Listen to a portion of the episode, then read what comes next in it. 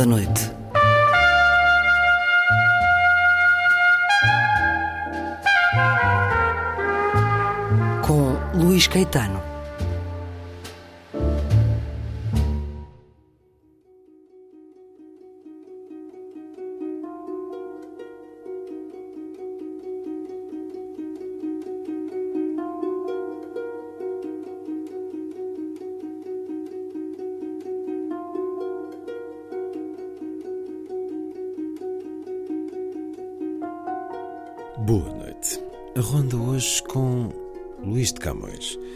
Não sabe e dificilmente se poderá algum dia saber, com certeza, o dia do nascimento de Luís de Camões.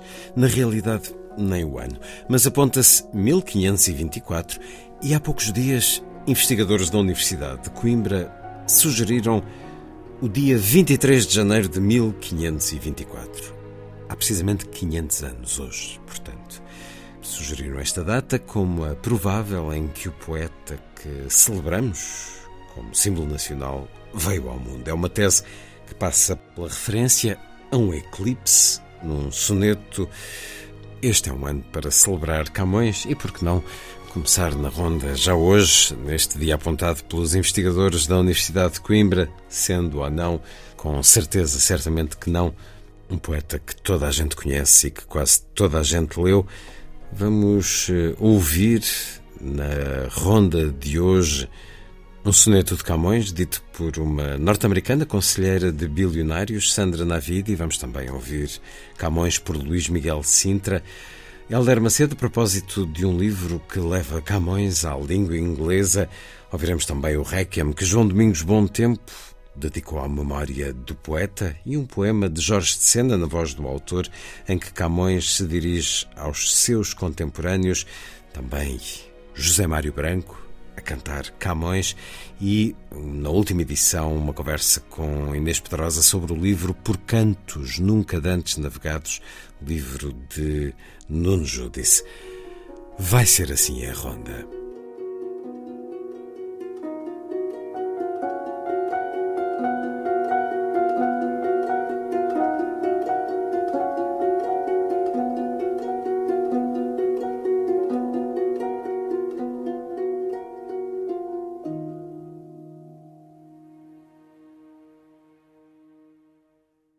Camões, 500 anos, hoje, um trabalho da jornalista da Antena 1, Carolina Ferreira. O dia da morte, 10 de junho, ficou registado na história, mas não o dia do nascimento do autor dos Lusíadas. Com base no estudo da astronomia, apontam-se pistas no início de um soneto. O dia em que nasci, morra e pereça. Não o queira jamais o tempo dar. Não torne mais ao mundo e se tornar eclipse nesse espaço, o Sol padeça. Depois da leitura, Carlota Simões, diretora da imprensa da Universidade de Coimbra e professora da Faculdade de Ciências e Tecnologia, passa à interpretação. O que é que significa o dia em que eu nasci voltar? O dia em que eu nasci só volta quando eu faço um ano, não é? Oficialmente indica-se o nascimento de Luís de Camões por volta de 1524 ou 1525. Esta hipótese concretiza uma data. Então agora vamos levar isto à letra. Então ele está-nos a dizer que no dia em que completou um ano de idade houve um eclipse do Sol. Então agora metemos a astronomia, vamos ao site da NASA, vamos ver quais foram os eclipses que existiram no século XVI, vamos ver se há algum próximo da data em que se sabe que ele nasceu, e de facto ali entre 20, 20 e 25 só há um, que é no dia 23 de janeiro de 1525. Então nesse dia ele terá feito um ano então nasceu um ano antes. A tese nem é nova, segundo Carlota Simões. Nos anos 30, houve um autor, Mário Sá, que fez esta proposta. Ele, na altura, não tinha os meios informáticos para verificar datas de eclipses, mas confirmou com o Observatório Astronómico de Lisboa.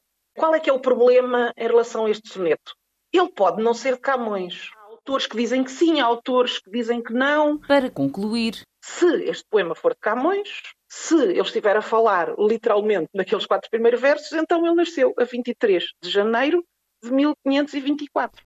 O Kyria, do Requiem à memória de Luís de Camões. João Domingos Bom Tempo, na interpretação do coro e orquestra Gulbenkian, a direção de Michel Corboz.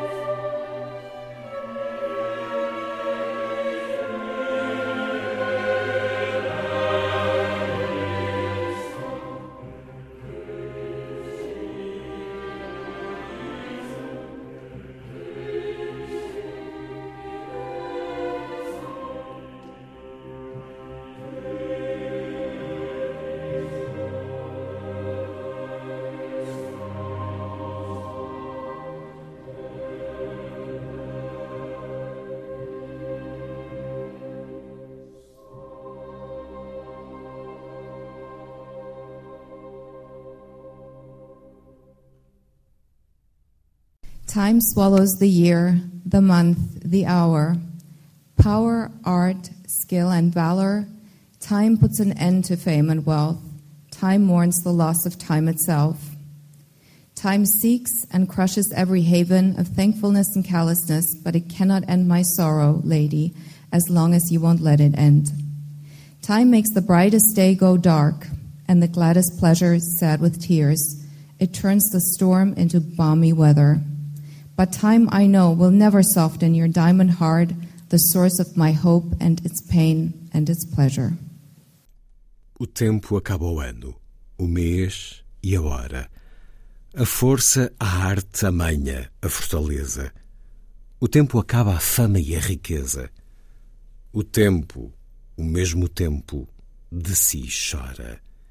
O tempo busca e acaba onde mora. Qualquer ingratidão, qualquer dureza. Mas não pode acabar minha tristeza enquanto não quiserdes vós, Senhora. O tempo, o claro dia, torna escuro e o mais ledo prazer em choro triste. O tempo e a tempestade em gran bonança. Mas de abrandar o tempo estou seguro, o peito de diamante, onde consiste a pena e o prazer desta esperança. Um dos sonetos de Luís de Camões que escutamos primeiro na leitura de Sandra Navidi, conselheira de bilionários, nascida na Alemanha, de pai iraniano e mãe alemã, mas de nacionalidade norte-americana, creio, autora do livro Super Hubs, como a elite financeira governa o mundo usando a sua teia de contactos. Sandra Navidi, que participou num debate que moderei há alguns anos no Festival Internacional de Cultura em Cascais, Escutamos depois a tradução de Richard Zenit. Daqui a pouco a conversa com Elder Macedo, autor, juntamente com Thomas Earl, de Camões, a Global Poet for Today, uma edição Lisbon Poets and Co. Antes escutamos Camões de novo agora por José Mário Branco.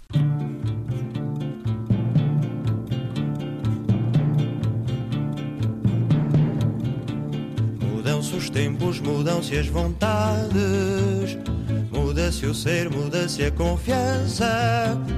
Todo mundo é composto de mudança, tomando sempre, tomando sempre novas qualidades. E se todo mundo é composto de mudança, troquemos as voltas que ainda o dia é uma criança.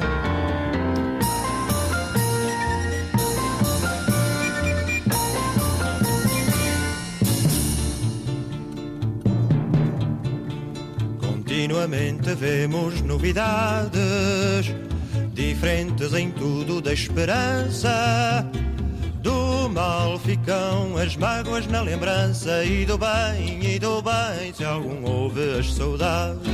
Mas se todo mundo é composto de mudança, troquemos-lhe as voltas que ainda o dia é uma criança.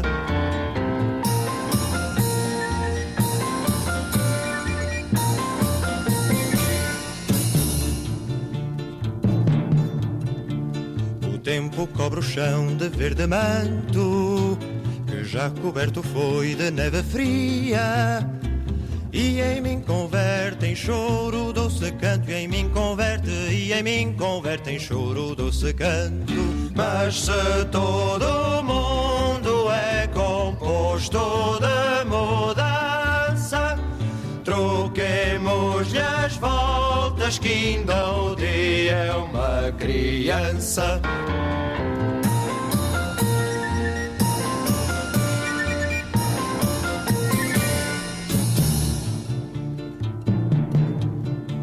E afora este mudar-se cada dia, outra mudança faz demora e espanto. Que não se muda já como suía, que não se muda, que não se muda já como suía. Mas se todo mundo é composto de mudança, troquemos-lhe as voltas que ainda o dia é uma criança.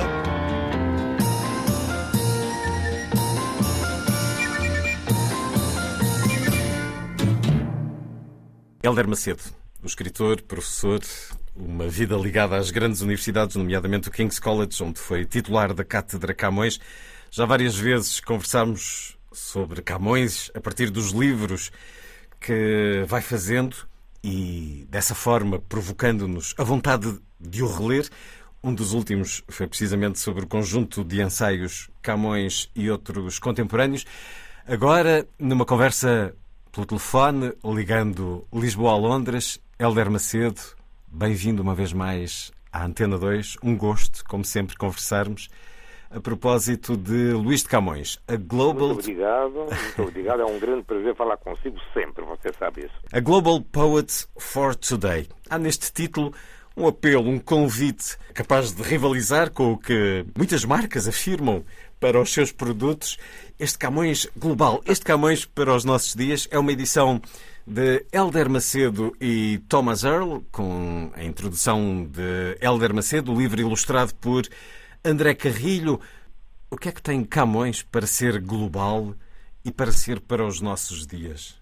Camões é intemporal, lida com todos os problemas da consciência humana, do desejo humano, da capacidade humana de transformar a experiência em significação e depois, partindo da significação, chegar a novas experiências, eh, eu acho que ele é, eh, como muito poucos escritores, um escritor que funciona em todos os tempos e em todos os níveis. Há dois ou três que a gente pode pensar, sei lá, um Cervantes em espanhol, um Shakespeare em inglês, mas há poucos mais, uh, além de Camões e desses dois, que sejam capazes realmente de ser perenes, quer dizer, uh, uh, e em grande parte eu acho que ele inaugurou aquilo que nós entendemos como modernidade e não só em termos enfim, históricos, mas em termos de percepções. E é isso que, que julgo que é fundamental chamar a atenção e entender naquilo que Camões faz. Camões não é um monumento, é uma pesquisa permanente e em movimento. Quer dizer que encontra dúvida, encontra certezas, encontra trânsitos vários entre o que pode ser e o que não pode ser e o que poderia ter sido. Isso é onde nós estamos também, não é? A mais antiga tradução dos Lusíadas para inglês fez-se em 1655, a mais recente em 2001, agora esta com a tradução de Thomas Earl. O Helder Macedo já foi responsável por outras edições de poesia portuguesa em Inglaterra, nomeadamente de Camões, julgo que até com a colaboração de Jorge de Sena e sim, sim, sim. Jonathan Griffin. do Jonathan Griffin, em, em, 1976. Portanto, isto uhum. são, são muitos anos já de experiência de diálogo com Camões e com o público inglês. A lírica, julgo que tem sido mais negligenciada do que a obra épica. como é, que é, como é que ele é recebido? Como é que a sua experiência ao longo dos anos entre os, os alunos com quem uh, trabalhou, a quem ensinou, a quem propôs Camões, o público erudito uh, inglês, uh, anglófono, como é que Camões é habitualmente recebido, Helder Macedo?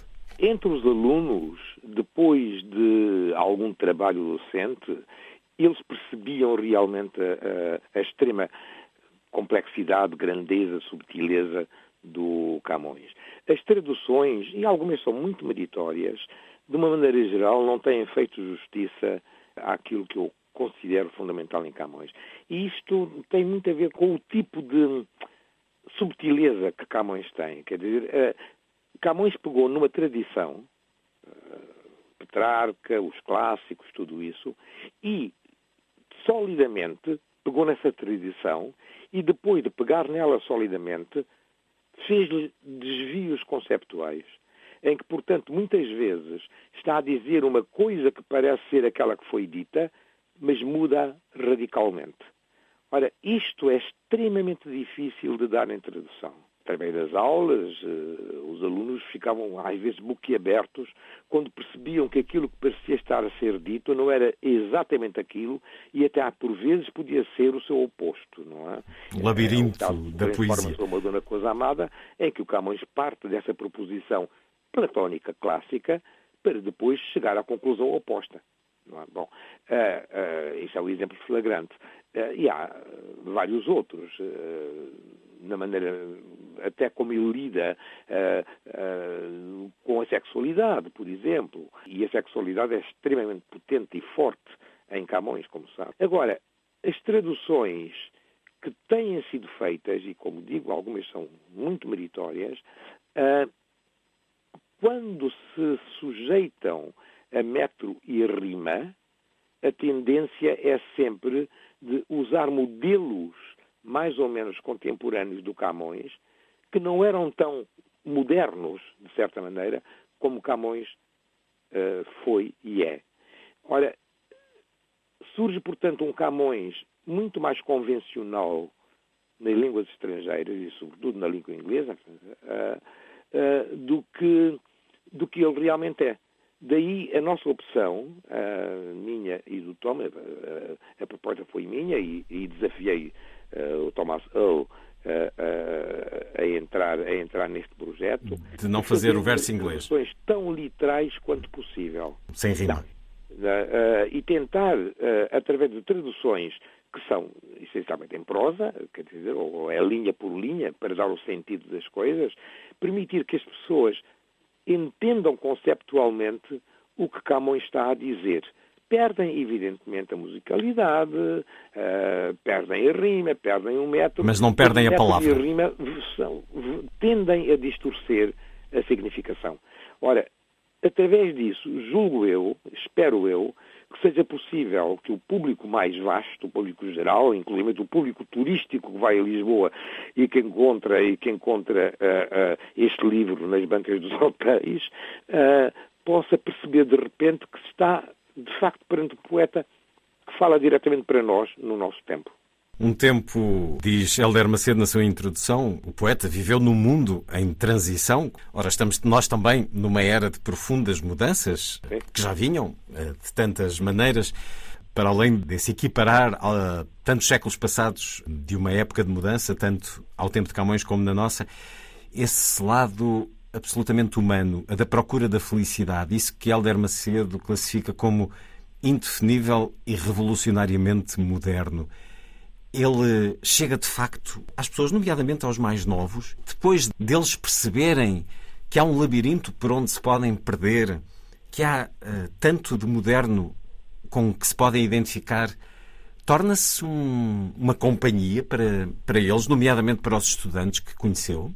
Sim, de certa maneira, de facto a ideia de que a felicidade é possível na Terra é um conceito muito recente. Acho que foi o Saint-Just, no contexto da Revolução Francesa, que disse uma frase explosiva que uh, le bonheur é possível, quer dizer, a felicidade é possível. E, uh, e você vê que, uh, por exemplo, a Constituição Americana, os Estados Unidos da América, integra na Constituição o direito à felicidade. É um conceito estranhíssimo, porque até então toda a ideia é que a vida na Terra era um decair de uma felicidade, enfim, utópica, divina, uh, antiga, de uma idade de ouro, de um jardim de paraíso, esse tipo de coisa. E agora, a transformação disso num projeto humano de demanda de felicidade, de integração, de prazer e tudo isso, é de facto uma ideia altamente revolucionária. E Camões antecipou antecipou extraordinariamente, sei lá, de dois séculos ou mais, em relação a essa percepção moderna e, se quiser, revolucionária de que uh, o homem tem, o ser humano, o humano tem direito à felicidade e que é um projeto a ser realizado em vida. Ora, uh, uh, isto é extraordinário. Eu não conheço nenhum outro poeta desse tempo que tão claramente o tivesse dito. É claro que o Camões, eh, devido em parte a isso, e essa procura de felicidade, apanhou com muita coisa na tromba, não é? e, sofreu, e sofreu horrores, não é? Mas mesmo quando ele está a ser, como ele diz, punido por esse desejo, ele volta a dizer, mas tudo que eu queria era ser feliz, tudo que eu queria era ser lido. Ora, uh, isto é espantoso e de facto tem a ver, julgo eu, com, com a percepção moderna que é fundamental que nós sejamos capazes de manter neste mundo conturbado em que vivemos. Mas você vê que o homem pega em tudo, eh, ou enfim, em quase tudo. Até nesta altura também, ao mesmo tempo que se chega ao extremo das pessoas terem refeições juntas, em computador, em, em que comem à frente umas das outras. Qualquer dia fazem filhos também em computador, quer dizer, não faço ideia, não é qualquer coisa assim. É, esse é o tal mundo em transição que já vinha e que agora se vai acentuar. Ao mesmo tempo está a haver este movimento uh, antirracista que está a acontecer. O que é também notável, que o Camões também, de algum modo, antecipou isso. É claro que ele tinha todos os preconceitos do tempo, no entanto, através da sua capacidade de relacionamento com a alteridade, com o outro, foi o primeiro poeta europeu que cantou uma beleza negra enquanto negra. A Bárbara Escrava, a Bárbara aquela escrava. cativa que me tem cativa, etc. É? Bom, e aí está, aquela cativa. Cativa era escrava, não é? Mas, Mas ele, ele é que estava cativo dela. negra escrava, a senhora, a dona, a patroa, a, que tem direito à sua própria identidade e pega no conceito de bárbara. Bárbara, a palavra bárbaro, como sabe, é derivada do grego, que significa a não inteligibilidade das outras línguas, é o babá. Ora, ele atribui como um nome próprio e digno o nome de Bárbara que, portanto, deixa de ser um nome bárbaro para ser um nome de identidade própria. Luís de Camões, a Global Poet for Today, um convite numa edição bilingue da chancela Lisbon Poets and Co., a edição de Helder Macedo e Thomas Earl, um livro com as ilustrações eh, muito convidativas também de André Carrilho, uma proposta para o público estrangeiro e não só, eh, mas também todos nós podemos ser embaixadores desta literatura, desta poesia portuguesa. Mais uma proposta, são várias, temos eh, várias conversas à volta do prazer de ler Camões hoje. A elas se junta esta e este livro, Luís de Camões, A Global Poet for Today. Helder Macedo, muito obrigado por mais este momento na rádio. Obrigado, Bel.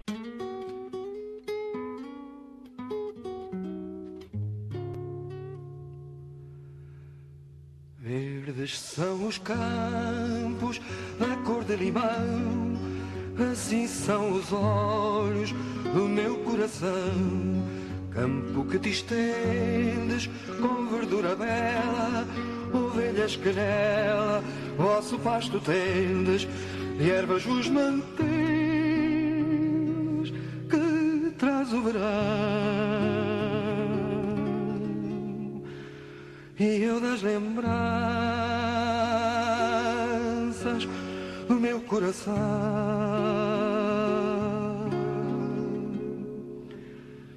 Isso que comeis não são ervas, não, são graças dos olhos do meu coração. E ervas vos mantens que traz o verão. E eu das lembranças do meu coração.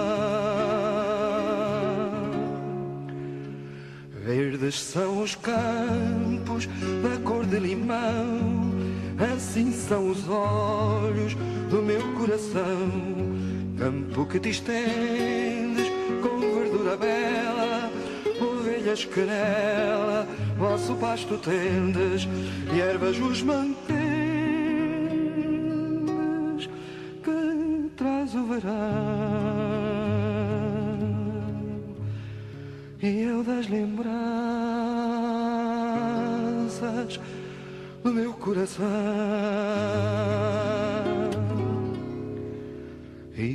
comeis não são ervas não são graças dos olhos do meu coração.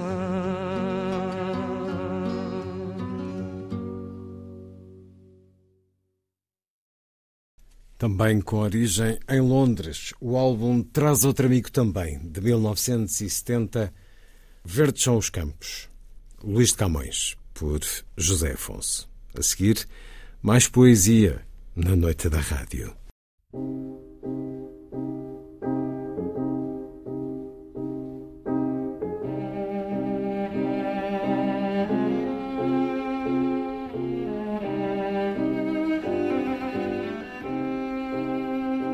A Vida Breve.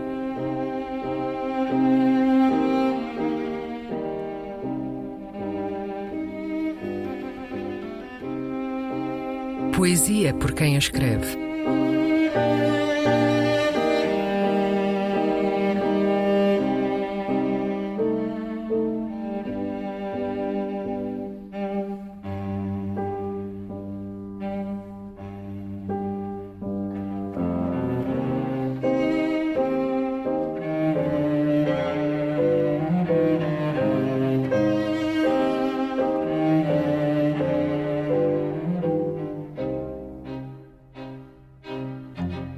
Dirige-se aos seus contemporâneos. Um poema de Jorge de Sena.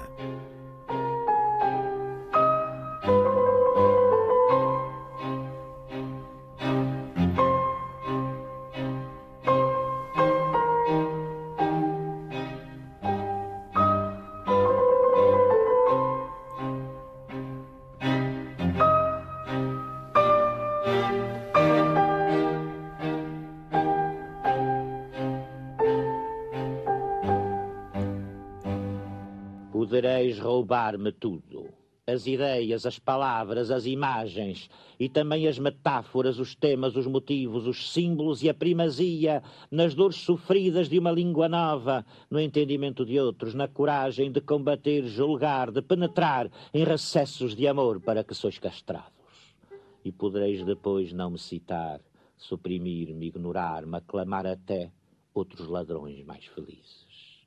Não importa nada que o castigo será terrível. Não só quando vossos netos não souberem já quem sois, terão de me saber melhor ainda do que fingis que não sabeis, como tudo, tudo que laboriosamente pilhais, reverterá para o meu nome, e mesmo será meu, tido por meu, contado como meu, até mesmo aquele pouco e miserável que só por vós sem roubo haveríeis feito.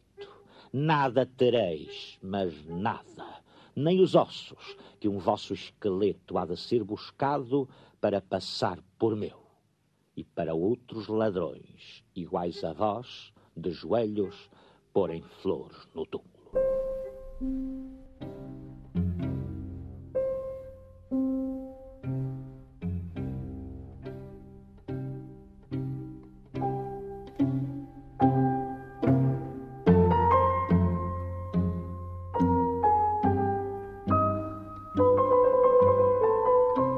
Vida Breve, um programa de Luís Caetano.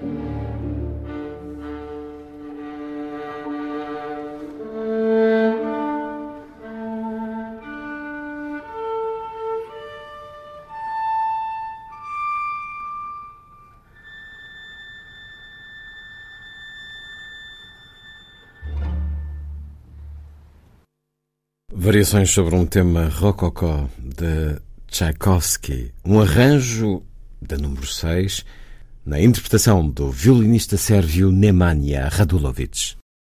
Formosa gentil dama, quando vejo a testa de ouro e neve, o lindo aspecto, a boca graciosa, o riso honesto, o marmório colo e branco peito, de meu não quero mais que meu desejo, nem mais de vós que ver tão lindo gesto.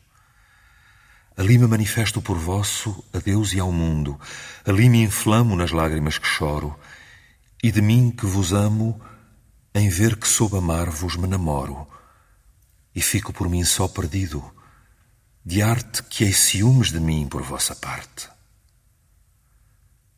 Se porventura vivo descontente por fraqueza de espírito, padecendo a doce pena que entender não sei, Fujo de mim e acolho-me correndo à vossa vista, e fico tão contente que zombo dos tormentos que passei.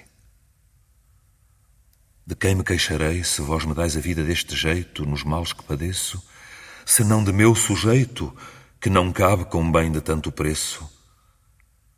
Mas ainda isso de mim cuidar não posso, de estar muito soberbo com ser vosso. Se por algum acerto amor vos erra, por parte do desejo cometendo algum nefando e torpe desatino, se ainda mais que ver, enfim pretendo, fraquezas são do corpo que é de terra, mas não do pensamento que é divino, se tão alto imagino que de vista me perco, peco nisto, desculpa-me o que vejo. Que se enfim resisto contra tão atrevido e vão desejo, faço-me forte em vossa vista pura, e armo-me de vossa formosura.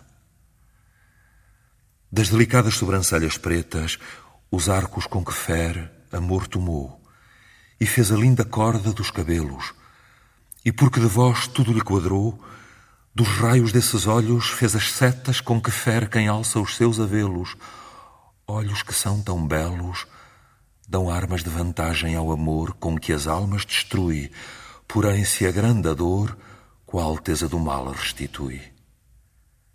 E as armas com que mata são de sorte que ainda lhe ficais devendo a morte. Lágrimas e suspiros, pensamentos, quem Deus se queixar, formosa dama, mimoso estado o mal que por vós sente. Que maior bem deseja quem vos ama que estar desabafando seus tormentos, chorando, imaginando docemente quem vive descontente não há de dar alívio a seu desgosto porque se lhe agradeça, mas com alegre rosto sofra seus males para que os mereça. Que quem do mal se queixa que padece, falo porque esta glória não conhece. De modo que se cai o pensamento em alguma fraqueza, de contente, é porque este segredo não conheço, assim que com razões não tão somente desculpo ao amor de meu tormento, mas ainda à culpa sua lhe agradeço. Por esta fé mereço a graça que esses olhos acompanha, o bem do doce riso. Mas, porém, não se ganha com um paraíso outro paraíso. E assim, de enliada, a esperança se satisfaz com o bem que não alcança. Se com razões escuso o meu remédio, sabe, canção, que porque não vejo, engano com palavras o desejo.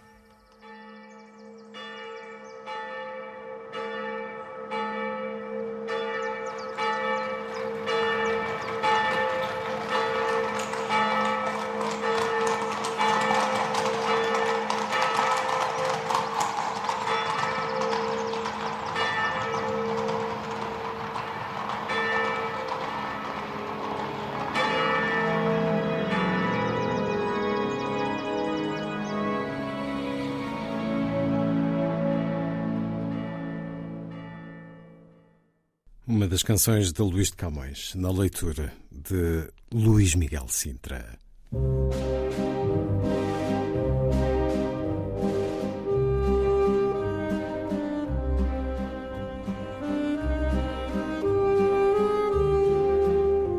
Última edição. um programa de Luís Caetano.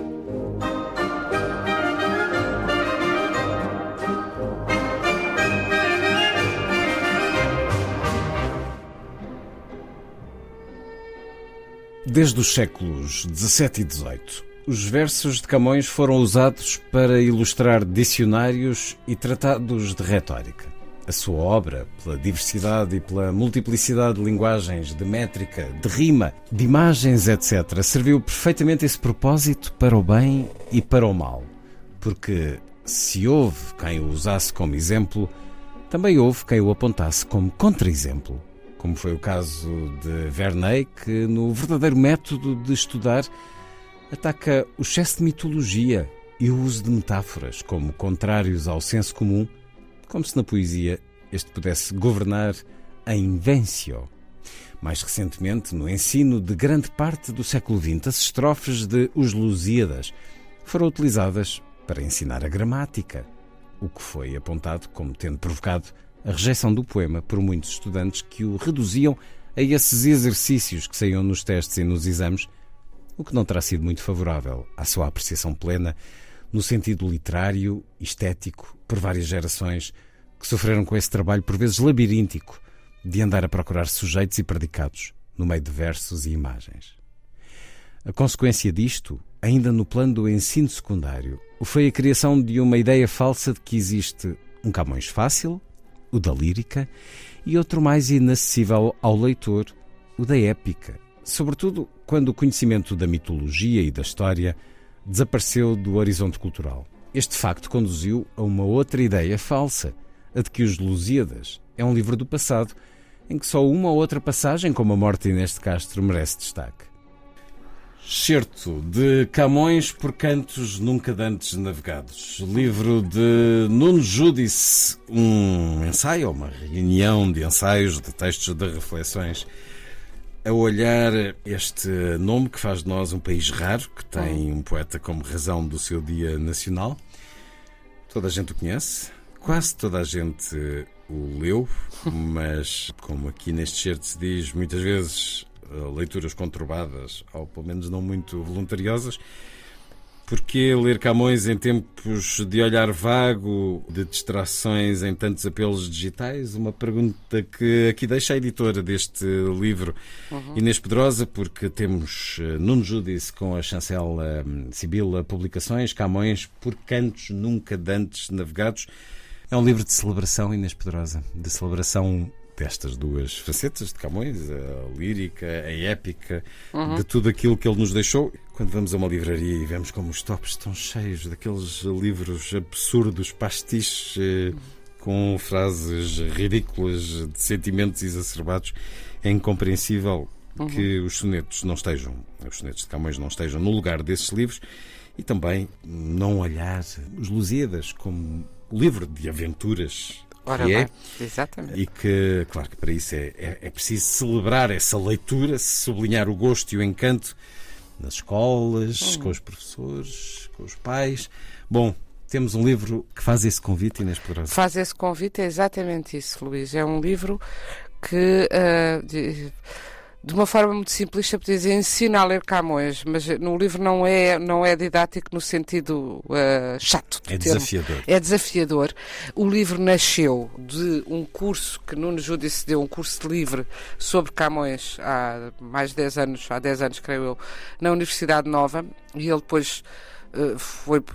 Cada capítulo desse, desse curso ele transformou em ensaio e, e, depois propôs-me uh, se eu queria publicar. Eu fiquei muito entusiasmada para já, porque gosto muito de Camões e gostei muito da perspectiva dele, que é precisamente da perspectiva do Nuno Júdice, que é uma perspectiva de. É, é, vamos ler Camões sem preconceitos, sem complexos e sem sacrifícios. E tu estavas a dizer, e bem, que uh, os Lusíadas, essa aventura que é os Lusíadas, devia ser dada com entusiasmo. Eu penso que o problema dos Lusíadas é que tem sido tratado como um ordálio, no sentido próprio do termo, como uma tortura e um castigo desde gerações, oh, gerações sobre gerações. Sim, a anatomia das professores não gostam daquele livro, mas têm que o dar. E é tudo aquilo. E dá-se vários anos. E acabam por não olhar para ele como ele merece ser olhado, não é?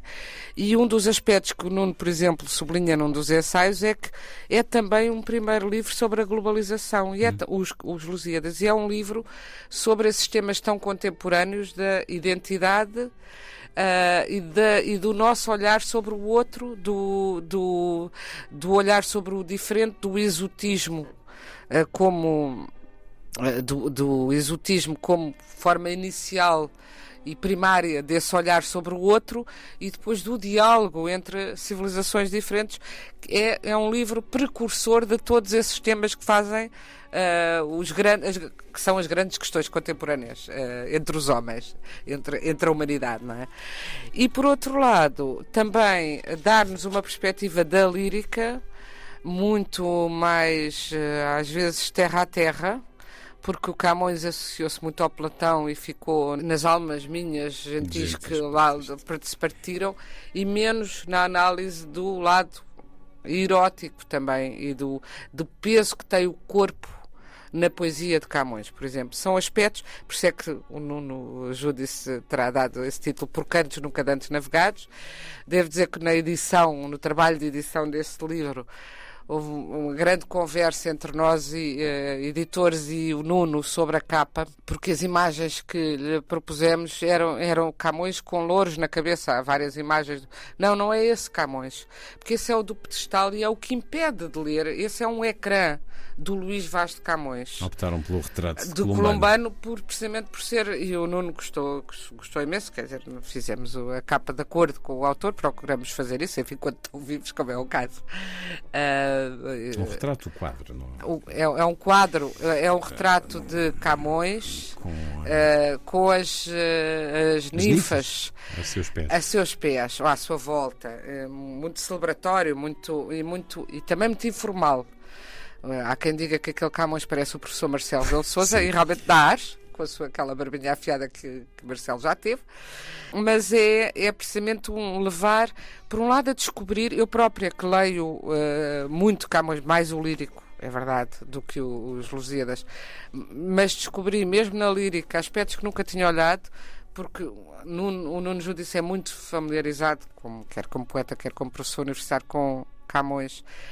E é, é quando nós achamos, já lemos, lemos quando éramos miúdos e não voltamos a ler, o que perdemos nisso, a riqueza que tem um grande poeta é hum. descobrir sempre coisas novas. E eu estava deslumbrada a descobrir, epá, nunca tinha pensado nisto sobre este poema de Camões, nunca tinha pensado.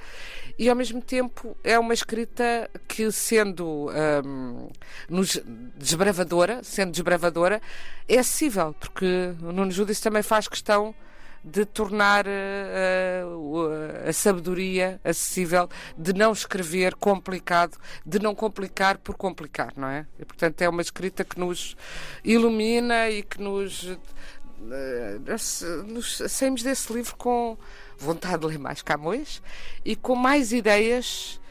Uh, com, com uma luz nova, com uma iluminação nova, quer sobre Camões em particular, quer sobre o como é que se lê poesia, como se deve ler um poema. No fundo, também é um curso de como ler poesia, não é? É uma carta Escrito guia, por um poeta, uma não é? carta guia para leitores, uhum. dedicado objetivamente a Camões e a contornar essa anatomia da estrofe ou uh, tudo mais que é, é, impressionante porque continua, foi assim, como dizias, há 40 ou 50 anos, sim, e continua sim. a ser assim. A divisão de orações? Porventura com exceções, depende também de, dos professores e depende também dos leitores e das propostas que possam ter uh, noutros lugares. Uh, há nomes assim como Nuno Judice que nos convidam a ver, ler e ver Camões de outra forma. Helder Macedo, um outro. Sim, também. Ah, e quando, por causa isso. da tradução, já agora devo dizer, sabes que uh, Camões tem vindo a ser uh, descoberto lá fora, não tanto como pessoa, mas apesar de tudo. Falaste bem da, da tradução, da, do trabalho de tradução ótimo que tem feito o Richard Zenit. Mas neste momento, por exemplo, Thomas Kolschik, que é um grande agente literário, é o meu agente literário, foi do, foi do, foi de muita gente, foi do, do Jorge Amado, foi do Lobo Antunes, de muita gente que começou por ser tradutor literário, como muitas vezes, uh, como acontece. Uh, As profissões do livro. Estas profissões do livro. e traduziu uh, Drummond de Andrade e outros, está a traduzir a lírica de Camões. E agora lembrei-me porque ele pediu-me há pouco tempo um livro de Vasco Graça Moura, outro grande camoniano, aliás, havia aquela eterna, aquele eterno campeonato Pessoa-Camões, porque havia um lado bélico sim, no, sim, no claro. feitio do Vasco. Ele não, não deles próprios. Comparava, comparava-os sempre e dizia Camões é muito melhor. Eu não vou entrar nessa, nessa, nesse é um bocadinho, Sim, é um bocadinho fútil, aliás. É espúrio. Pronto, espúrio. Mas o uh, Vasco Graça Moura também tem ensaios importantíssimos sobre Camões e o, acho graça que Thomas Colchi tem-me pedido, quer pediu-me o livro do Nuno, pediu-me também uh, de, de Helder Macedo, porque anda a ler o que escreve e os ensaístas uhum. sobre, para encontrar a, a maneira exata, os melhores ensaístas, claro. Uh, para encontrar a, a, justa medida, porque é muito difícil traduzir uh, poesia com rima, não é? E poesia com a respiração específica que tem uh, a poesia de Camões. Camões, por cantos nunca dantes navegados, esse convite a um, um, grande poeta do corpo e do prazer também. Uhum. Este Camões, Inês Pedrosa, editora da Sibila Publicações, muito obrigado.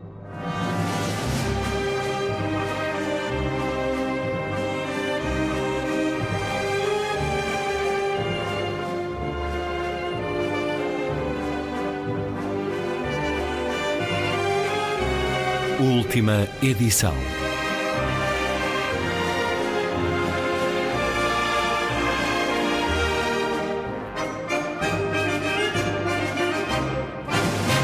Camões, na ronda de hoje, num dia que, quem sabe, pode ter sido do nascimento do poeta há precisamente 500 anos.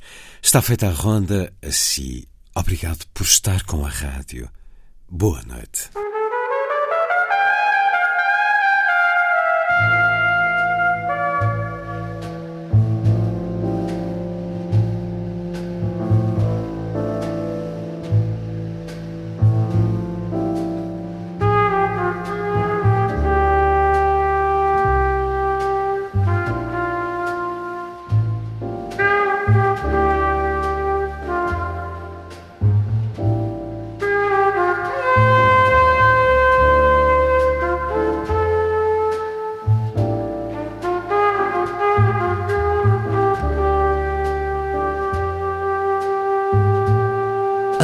Da Noite.